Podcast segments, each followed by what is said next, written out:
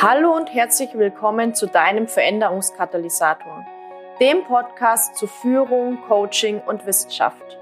Mein Name ist Jasmin Schweiger, ich bin Wirtschaftspsychologin mit dem Schwerpunkt Führung, Gründerin der Online-Akademie für Leadership Coaching und auf der Mission, Führung zukunftsfähig, sinnhaft und nachhaltig auszurichten. Schön, dass du da bist und wir gemeinsam die Arbeitswelt der Zukunft gestalten.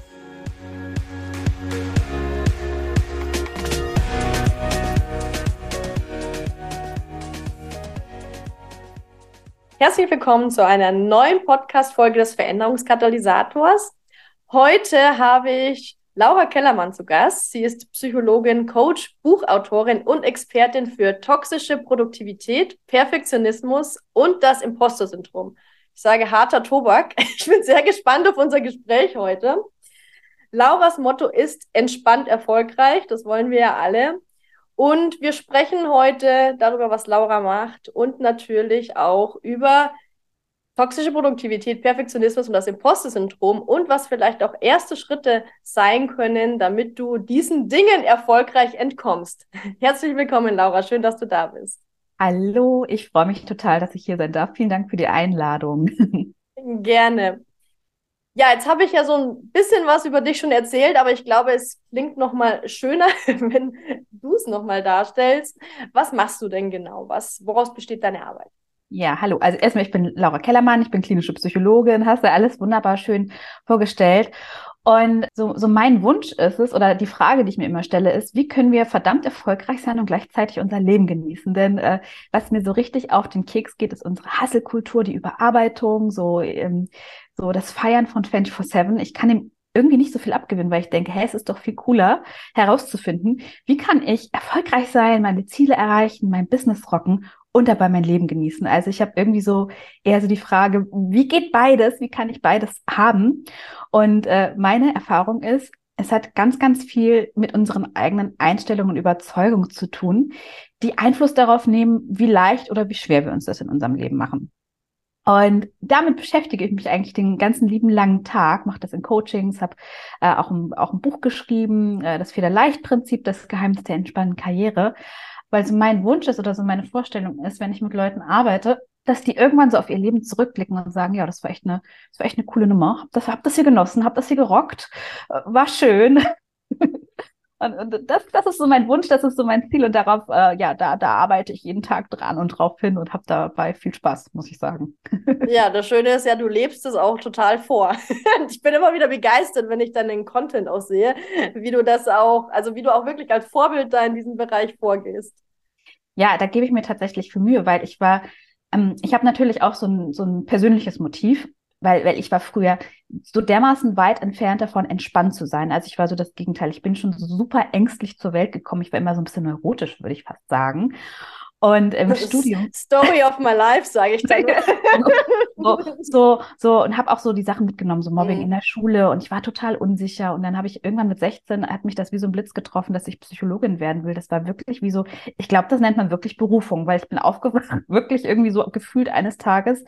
Und ich wusste, ich werde Psychologin. Und dann hatte ich im Studium hatte ich so krass, hatte ich so ein krasses Imposter-Syndrom wirklich, ähm, dass ich wirklich immer gedacht habe vor den Prüfungen, die werden mir in der Prüfung sagen, dass ich zu dumm bin. Also die werden sagen, Laura, wie sind Sie nur auf die Idee gekommen, Psychologin zu werden? Sie sind doch dafür gar nicht klug genug. Wie sind Sie hier, wie konnte das hier nur, nur klappen? Und ich war also immer total gestresst, überfordert und ich gehöre aber zu den Menschen, ich habe es trotzdem durchgezogen. Also ich, mein, mein Motto ist so, stell dich deine Angst und ziehst so ein bisschen durch und äh, habe dann immer meine Ziele erreicht, aber halt, ich war immer wahnsinnig gestresst. Ich war immer gestresst, überfordert, hatte Migräne und habe mich dann irgendwann gefragt, wie geht's leicht? Es muss doch auch, auch so gehen, dass ich diese Ziele erreiche, ohne dass ich durchdrehe dabei ähm, oder mich so stresse. Das macht doch gar keinen Spaß. Wie machen das eigentlich andere Leute? Weil es gibt ja auch Leute, die sind in, in, steckt zehn Leute in die gleiche Situation und sie reagieren anders. Das hat so viel mit unserem Denken zu tun. Und ich habe gedacht, ich will das leichter. Also ich sehe das nicht ein, weniger zu erreichen. Mhm. ähm, Dafür bin ich zu ambitioniert. Aber ich möchte das entspannter haben, weil sonst ähm, halte ich das nicht lange durch. Ja. Ja. Genau. Finde ich super spannend. Naja, vielleicht so aus, aus meiner Erfahrung, ich, ähm, also ich kann mich da voll damit identifizieren, Laura. ich habe mich auch immer regelmäßig so an die Wand gefahren. Und was für mich auch super spannend war, war der Wechsel von der Anstellung in die Selbstständigkeit. Weil in der Anstellung kann man ja noch sagen, okay, das sind irgendwie so die Erwartungen der anderen. und dann geht man in die Selbstständigkeit und ist eigentlich so der eigene Chef oder die eigene Chefin. Und irgendwann habe ich dann erkannt, die Peitsche holst du schon selber raus, ja. so irgendwie ähm, so das Ganze, was da innerlich auch abgeht und was man sich da so vorstellt, was man machen muss, ja, das kam aus mir. Ja, das war dann so die große Erkenntnis und da darf ich an mir selbst arbeiten ich glaube, so der Fachbegriff, also du hattest jetzt schon gesagt, Imposter-Syndrom, aber ich glaube, so dieses regelmäßig an die Wand fahren und, und, und ganz viel auch über alle Maßen zu arbeiten und zu tun und zu hasseln und überhaupt nicht zur Ruhe zu kommen, das ist ja so das, glaube ich, was sich unter der toxischen Produktivität versteckt. Ist das richtig? Ja, ja das gehört ja irgendwie alles so zusammen. Also es sind ja so Schlagworte, Imposter-Syndrom. Also ich habe ja auch gefühlt meine halbe Selbstständigkeit versucht, meine Positionierung auf einen Punkt zu bringen. Und ich habe irgendwann entschieden, ich spreche nur noch über das Ergebnis, nämlich erfolgreich selbstständig ohne auszubrennen, weil das ja diese verschiedenen Faktoren sind, die dazu mhm. beitragen, diese Einstellung. Das kann man, manchmal ist es das Imposter-Syndrom, mal ist es so ein Perfektionismus mit den hohen Ansprüchen und so eine toxische Produktivität ergibt sich ja auch durch diese Faktoren. Ne? So eine toxische Produktivität ist ja so dieser Zwang, immer produktiv sein zu müssen, immer, immer leisten zu müssen, immer machen zu müssen. Und das ergibt sich ja aber häufig auch ne, durch die Einstellung und durch die Überzeugung, die wir haben, aber auch ein Stück weit natürlich auch durch die Systeme, in denen wir uns bewegen. Mhm. Naja, wie ist denn da so der Einfluss von, also ist jetzt vielleicht auch schon sehr fachlich, aber interessiert mich tatsächlich wieder, wie ist denn da so der, ähm, so die, naja, jetzt das Zusammenspiel von äußeren Faktoren und mhm. Erwartungen, die da vielleicht auch an uns reingetragen mhm. und ich denke mal auch sicher nach einer gesellschaftlichen Erwartungshaltung und Kultur mhm. und dem, was aus uns persönlich rauskommt. Naja, am Ende des Tages kommen wir so ein bisschen wie so ein weißes Blatt Papier zur Welt. Ne? Wir haben ja noch keine Vorstellung davon, wie die Welt funktioniert, was Regeln sind, was Erwartungen sind, sondern das, lernen wir ja, das kriegen wir mit, mit. Und wir kriegen das jetzt auch von unserer, also durch die Gesellschaft, so wie wir aufwachsen, einfach ein Stück weit auferlegt.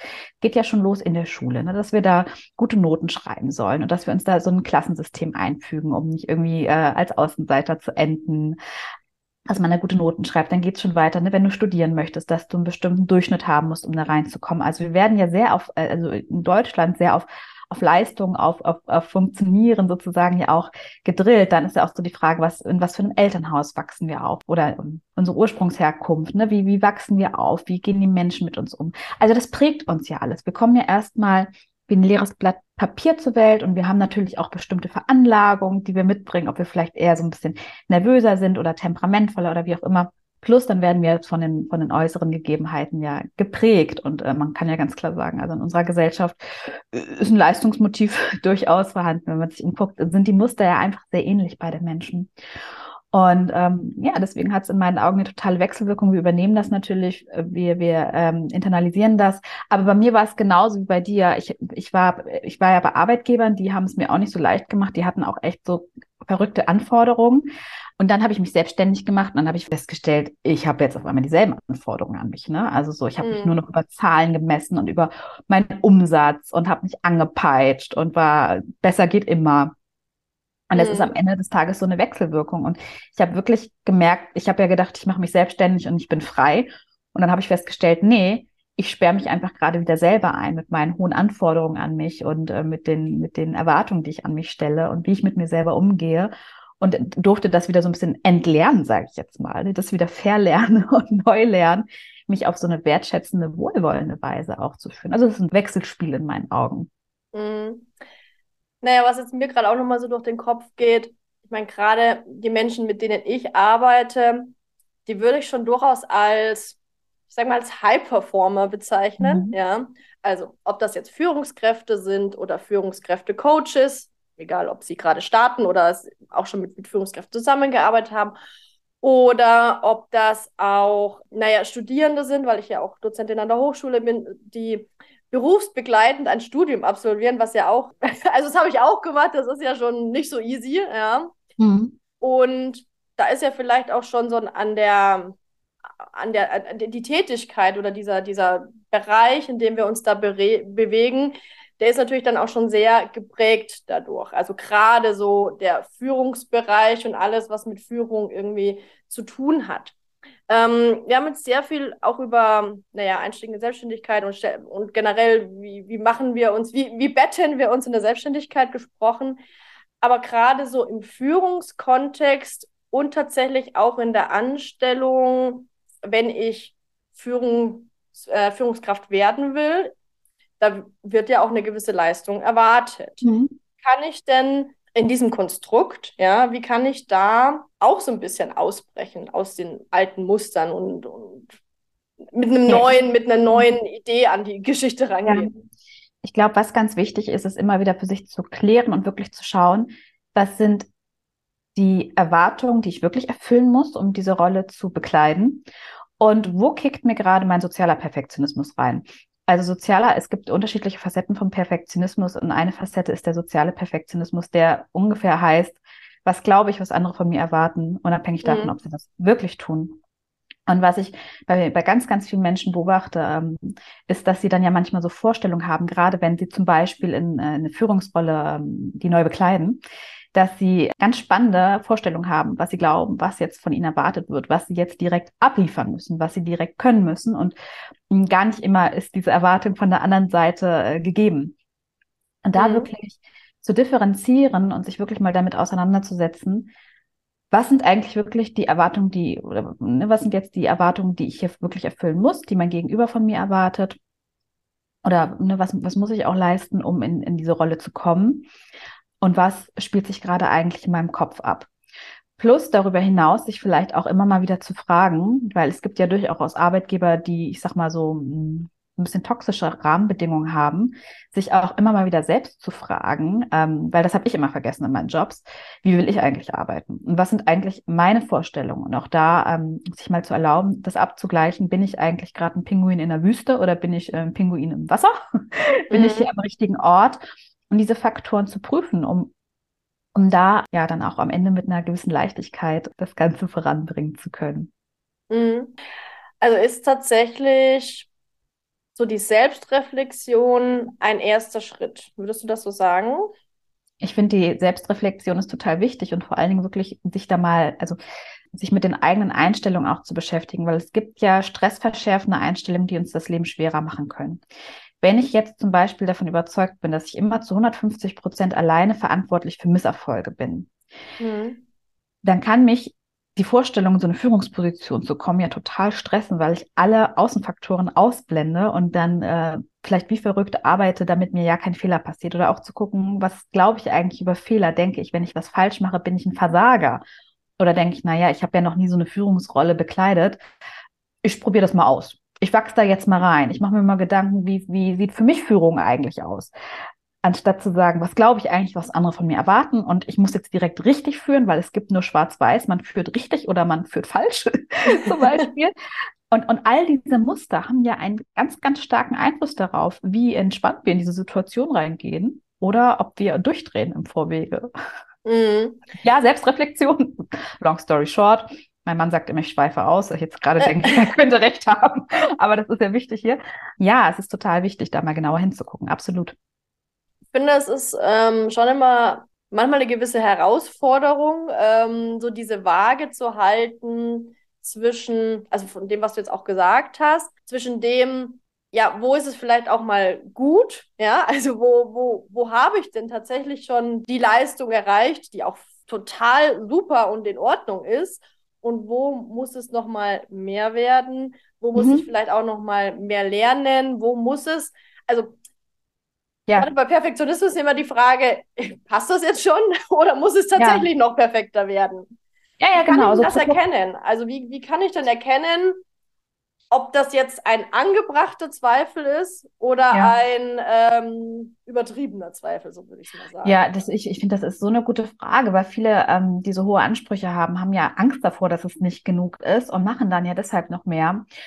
Und ich finde so ein guter Mix aus, ich reflektiere mich selber und ich frage aber auch vielleicht dann in dem Fall meine Führungskraft mal um Feedback. Mhm. Ganz hilfreich, weil du musst es ja gar nicht mit dir selber ausmachen, aber das ist ja auch manchmal so, so ein kleines Problemchen, so, so, so Dinge mit sich selber ausmachen zu wollen und gar nicht um Feedback, also viele haben ja auch manchmal Schwierigkeiten, um Feedback zu fragen, weil sie ja selber unsicher sind. Ist Oder Angst haben, was rauskommen könnte. So, was ist, wenn, wenn, wenn, dann meine Erwartung noch bestätigt wird? Absolut, mhm. absolut. Ähm, weil sie ja selber schon so hart mit sich ins Gericht gehen. Und wenn dann jemand das noch von außen sagt, dann ist das manchmal wie so, okay, das gibt mir jetzt wie einfach so eine Eisenfaust in die Magengrube sozusagen.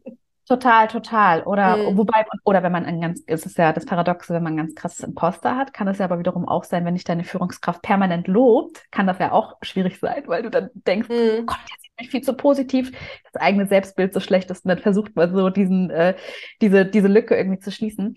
Ich würde um Feedback fragen. Also ich würde würd sagen, kannst du mir mal, kannst du mir mal eine realistische Einschätzung geben, wo habe ich gerade noch Entwicklungspotenzial und was läuft hier gut? Weil man muss ja auch ganz klar sagen, wann ist eine Leistung gut? Es ist ja wie in der Schule, das ist ja so abhängig von der Person, die das bewertet. Mhm. Äh, beim einen Arbeitgeber ist das, was du machst, genial. In, dein, in der nächsten Firma hast du da Micromanager sitzen, dem das nie gut genug ist.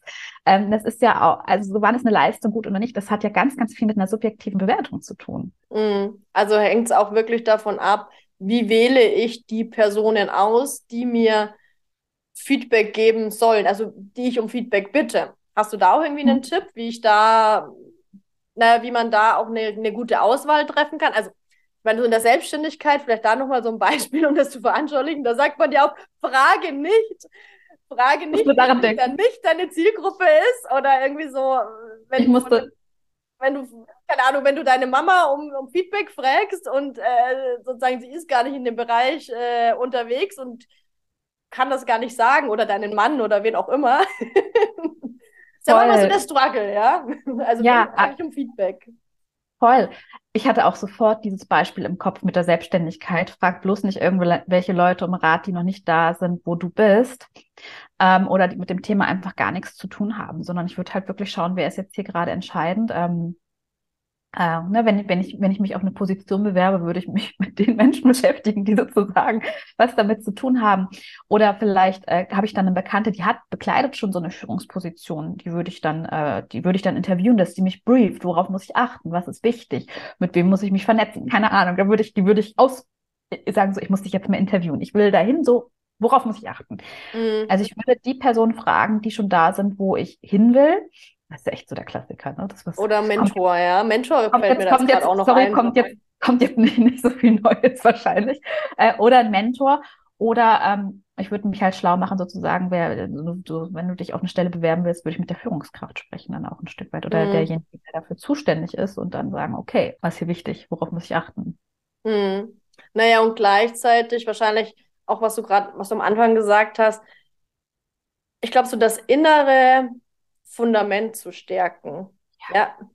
Dass ich weiß, was sind denn meine Werte, wie will ja. ich arbeiten, was sind meine Stärken, was kann ich denn gut, wo will ich, also in welche Richtung soll es denn auch so grob gehen, ja, weil selbst eine Person, die schon da ist, wo du hin willst, mhm. kann ja andere Wege gegangen ganz andere Einstellungen haben. In der Führung zum Beispiel, ja, führt vielleicht noch eher nach einem traditionelleren Führungsstil und ich habe aber eine Idee, ich möchte äh, so die mehr so nach einem New Leadership-Ansatz führen, oder so. Also da, da geht es ja auch nochmal darum, dass ich mir wirklich so mein inneres Fundament gleichzeitig stärke. Ich glaube, so ein bisschen parallel, oder?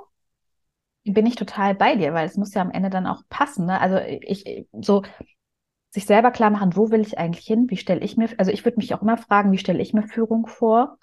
Wie, was sind meine Ziele, wie, wie, möchte, wie möchte ich das machen, ne? was sind meine Werte. Ich würde mir übrigens auch immer meine ganzen Erfolge, Meilensteine aufschreiben. In der Selbstständigkeit mache ich das aber auch als An in der Anstellung, würde ich mir immer meine Leistung dokumentieren, einmal für mein eigenes Selbstwertgefühl, aber auch, dann habe ich es schriftlich. Ich kann damit, ich habe das mhm. schwarz auf weiß, ich kann das wem zeigen. Und also da diese Klarheit zu haben, um, es ist ja so ein bisschen wie wenn man auf dem Schiff ist jetzt wahrscheinlich in dem Bereich auch eine, wahrscheinlich, wahrscheinlich eine total verbrauchte Metapher, aber du bist auf dem Schiff und dann bist der Kapitän. Du musst ja auch erstmal gucken, wo will ich hin, ne, auf, auf der Karte und sich dann dahin navigieren.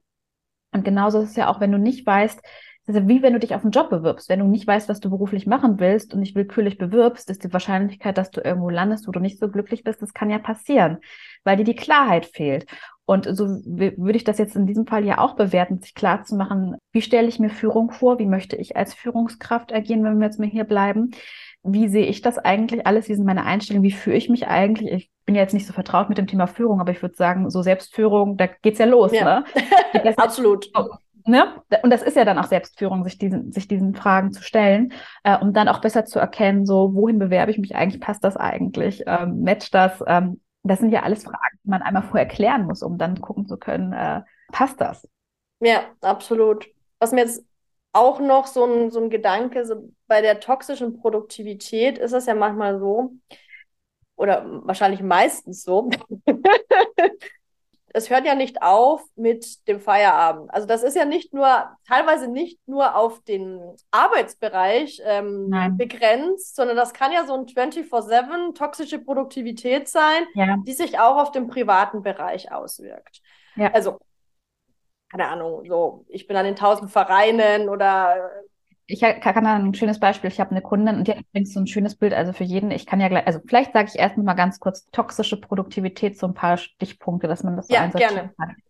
So, der Klassiker ist, dass du freiwillig Überstunden machst. Mhm. So, Samstagabend, ah, das war ich früher. Samstagabend, du hast nichts Besseres zu tun, du arbeitest. Könnt ihr auch einen Film gucken, aber du arbeitest. ähm, oder, oder stehst morgens früh auf, um noch E-Mails zu schreiben. Man muss das unbedingt noch nachholen, ne? Du musst es jetzt unbedingt noch machen. Oder im Urlaub erreichbar sein. Dann so Dinge nur so ganz zweckbestimmt machen. Also sagen so, ja, sowas wie Freunde treffen, ja, das, das dient ja nicht beim Zweck, mein Business voranzubringen. Oder bei, ich war früher auch so, ich habe das im Sportbereich auch sehr stark gehabt. Warum soll ich zum Yoga gehen? Das verbrennt keine Kalorien. So. Mm. Ne? Ja. Also, so kann ich das zum Beispiel zeigen also Self-Care wird vernachlässigt, dass man auch mal länger wach bleibt, weil man will den Kram noch fertig kriegen und dann schläft man nicht oder schreibt abends im Bett noch irgendwelche Beiträge oder ich kenne auch einige, die schreiben sich dann abends im Bett noch selber E-Mails, um Sachen nicht zu vergessen, so, ne? So ja, oder, oder in der Badewanne oder bei Spazierengehen noch irgendwie Business-Podcasts anzuhören oder so. Absolut. Bei meinen Gassi-Gang, ich früher immer nur Business-Podcasts gehört. Ich habe auch nur Ratgeber gelesen. Ich habe echt voll lange gebraucht, um wieder normale Bücher zu lesen. Äh, Romane. Leute, das ist schön, ne? aber ich konnte mir das nicht, also es ist mir am Anfang schwer gefallen. Ich konnte, also ich konnte dem, das Schöne da nicht mehr so drin sehen. Was habe ich jetzt gesagt? Freiwillig Überstunden machen, nur äh, Dinge machen, die einem bestimmten Zweck dienen. Self-Care vernachlässigen, ja, bis, zur, bis zur Krankheit, gell? Also ja, tatsächlich, ich ja, habe mich da bis, also ich habe äh, bis zur Psychosomatik, ja, du hattest vorhin gesagt Migräne, aber bei mir dann auch so Erkältung, ja. Ohrenschmerzen, keine Ahnung. Voll, und dann, und dann noch weiter, genau. Dann ähm, auch ein ständiger Begleiter, ein ganz wichtiger Punkt, das schlechte Gewissen. Egal wie viel du gearbeitet hast, du hast ein schlechtes Gewissen, weil du denkst, du hättest noch mehr arbeiten müssen. Es geht immer mehr. Und meine eine Kundin hat das ganz schön gesagt, Ihr ist irgendwann klar geworden, sie unternimmt gerade den Versuch, einen Ozean leer zu trinken. Hm. Also die, die, Auf, die Masse an Aufgaben ist so wie der Versuch, einen Ozean leer zu trinken, weil ihre To-Do-Liste unendlich ist.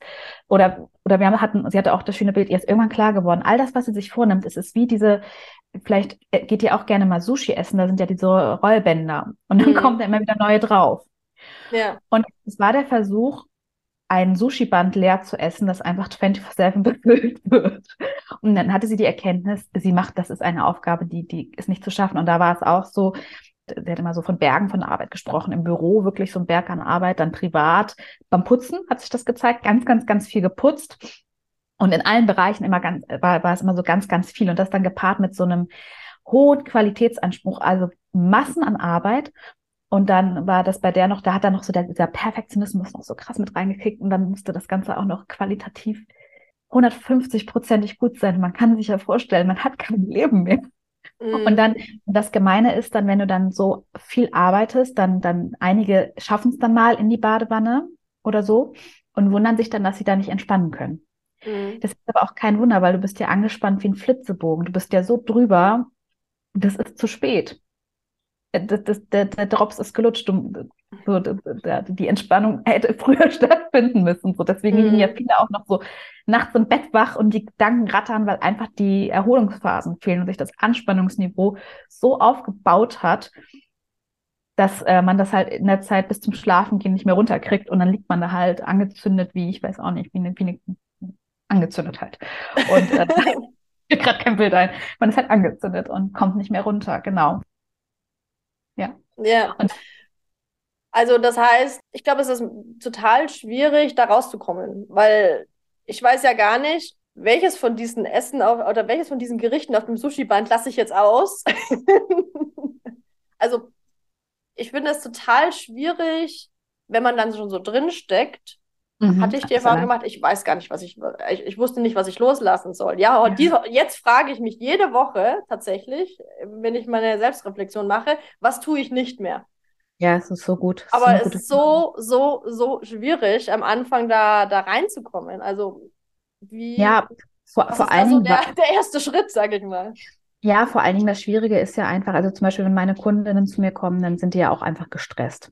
Ne? Mhm. Die, also die sind nicht in einem Burnout drin, weil da würde ich immer, wenn ich Vorgespräche habe und ich merke, jemand ist schon so, mh, hm, nee, die schicke ich dann in, in, zu, zu Therapeuten. Ne? Also die sind halt hochgradig gestresst. Aber wenn du so gestresst bist, ist halt so klares Denken auch schon schwierig. Da geht's ja schon los, weil so ein mittleres Stressniveau ist ja ähm, gut, dann können wir konzentriert arbeiten. Also so, so Stress ist ja per se nicht schlechtes oder wenn wir zu entspannt sind, äh, ich weiß ja nicht, wie es euch geht, also wenn ich total relaxed am Pool liege, kriege ich jetzt nicht so hochtrabende Beiträge zustande, sondern so ein, so ein mittleres, An ne, ist, ist ja nicht verkehrt, um sich zu konzentrieren, aber da sind wir ja in der Regel drüber hinaus.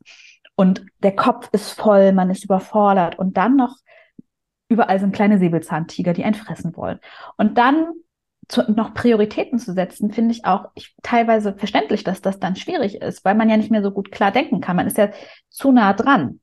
Mhm. Und ja, mit meinen Kunden arbeite ich erstmal tatsächlich auch ganz viel daran, dass sie so ein bisschen runterfahren. Ich, ich gucke dann auch mit ihnen und bespreche mit ihnen, äh, ähm, was, was können sie liegen lassen. Wir finden das so ein bisschen gemeinsam heraus, weil das alleine dann manchmal auch wirklich schwierig ist. Und, oder so, aber auch so, wie du es sagst, was kann man auch einfach mal getrost liegen lassen. Und manchmal auch, manchmal sage ich auch zu meinen Kunden, manchmal ist es auch so ein bisschen das Motto No Risk, No Fun. Manchmal merkst du es auch erst beim Tun. Und da auch zu sagen, ich erlaube mir das jetzt mal in einem Prozess, das herauszufinden und da auch ein Stück weit zu, zu experimentieren. Aber meistens ist es ja wirklich so zu sagen, okay, was ist jetzt gerade, was, was passiert schon, wenn ich jetzt mal was liegen lasse? Bei den allermeisten Dingen, äh, bist ja kein Herzchirurg, Chirurg. du sagst ja nicht, ich lasse jetzt das Skapell fallen und gehe einen Kaffee trinken. Bleibt er da halt liegen. Das, das, das ist ja wirklich, das passiert ja so gut wie nie. Mhm. So, und dann wirklich mal zu sagen, okay, was sind die drei Sachen, die ich heute machen muss? Heute. Dann halt mal, lebt man halt mal eine Zeit lang so von heute auf morgen und sagt, die drei Sachen, die heute wichtig sind. Die drei Sachen, die heute wichtig sind. Und dann äh, sich sortieren peu à peu.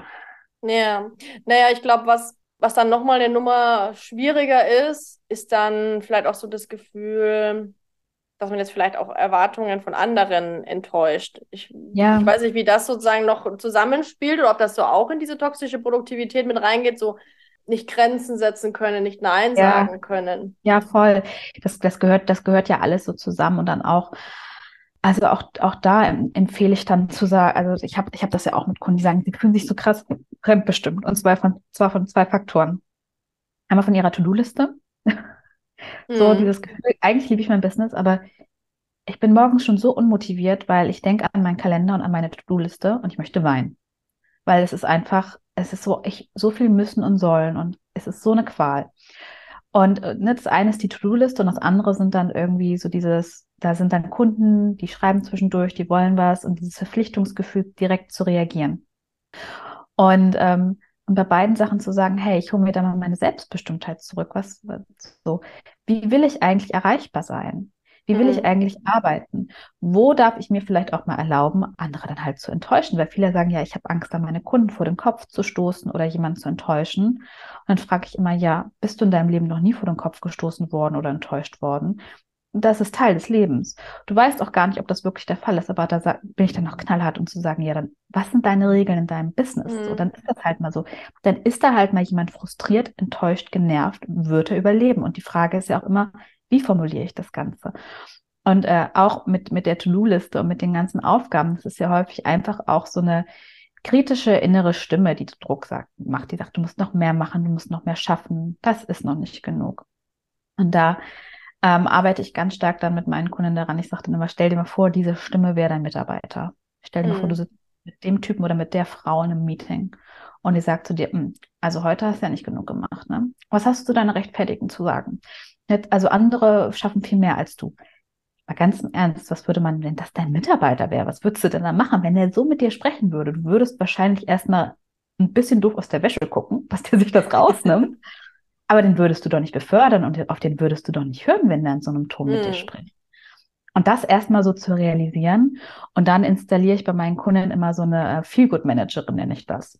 Mhm. So eine, so eine innere, wertschätzende Stimme, die sagt, hey, es ist auch manchmal gar nicht so leicht, Grenzen zu setzen. Jetzt sind wir schon in so einer Rolle, in der Führungsposition und können das. Und dann wollen wir unseren Mitarbeitern nicht vor den Kopf stoßen, weil wir gemocht werden wollen und wollen, weil wir dem jetzt nicht zur Last fallen wollen oder warum auch immer.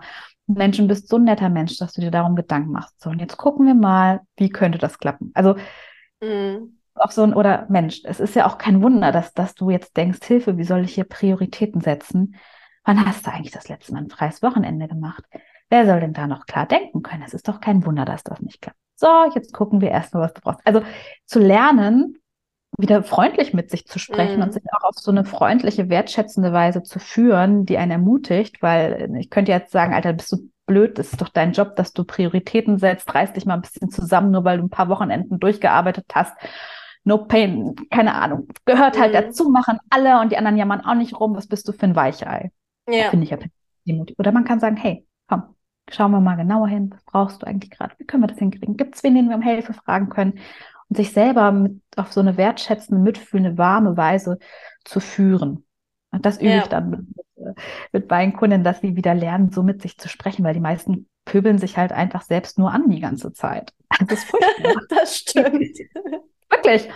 Und Ja. äh, ja, und dann ist es auch kein Wunder, dass man genervt ist und dass man Mhm. gestresst ist und dass man immer ein schlechtes Gewissen hat.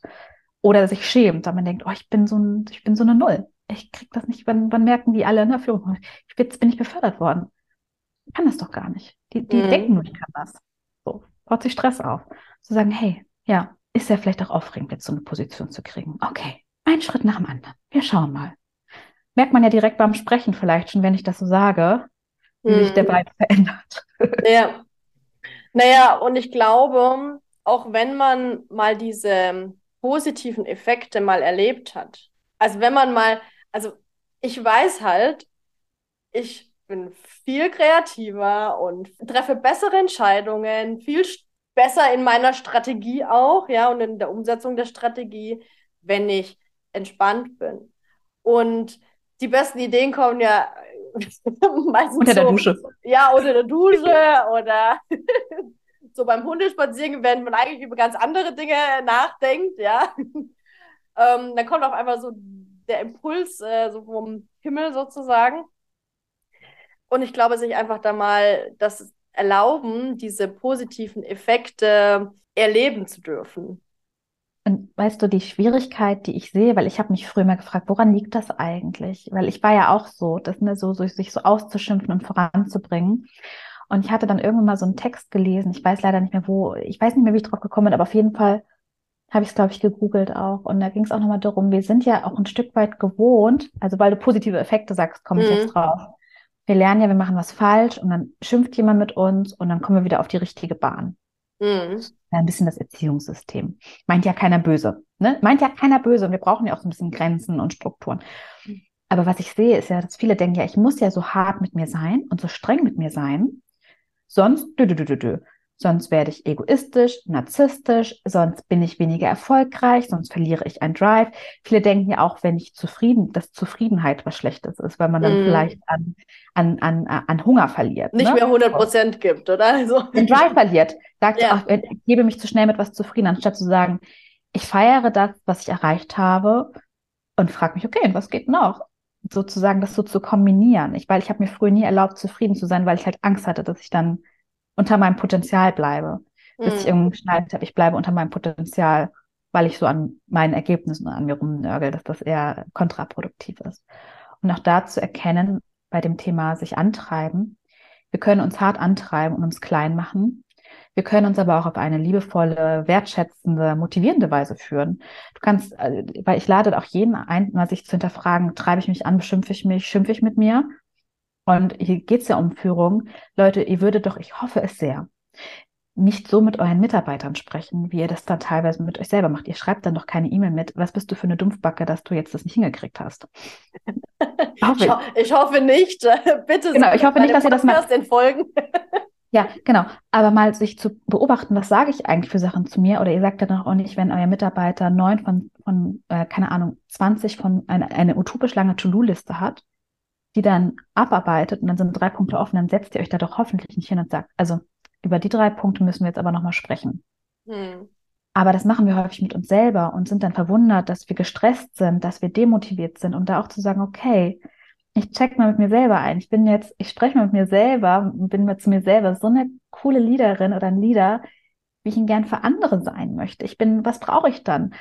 Ich habe darüber neulich auch einen Post geschrieben, auch zu sagen, okay, ähm, ich möchte doch, dass meine Mitarbeiter leistungsfähig sind. Das möchte ich doch auch von mir. Also erlaube ich mir Krankheit. Wenn ich krank bin, bin ich krank und regeneriere ich möchte weiter wachsen, also hinterfrage ich mich durchaus mhm.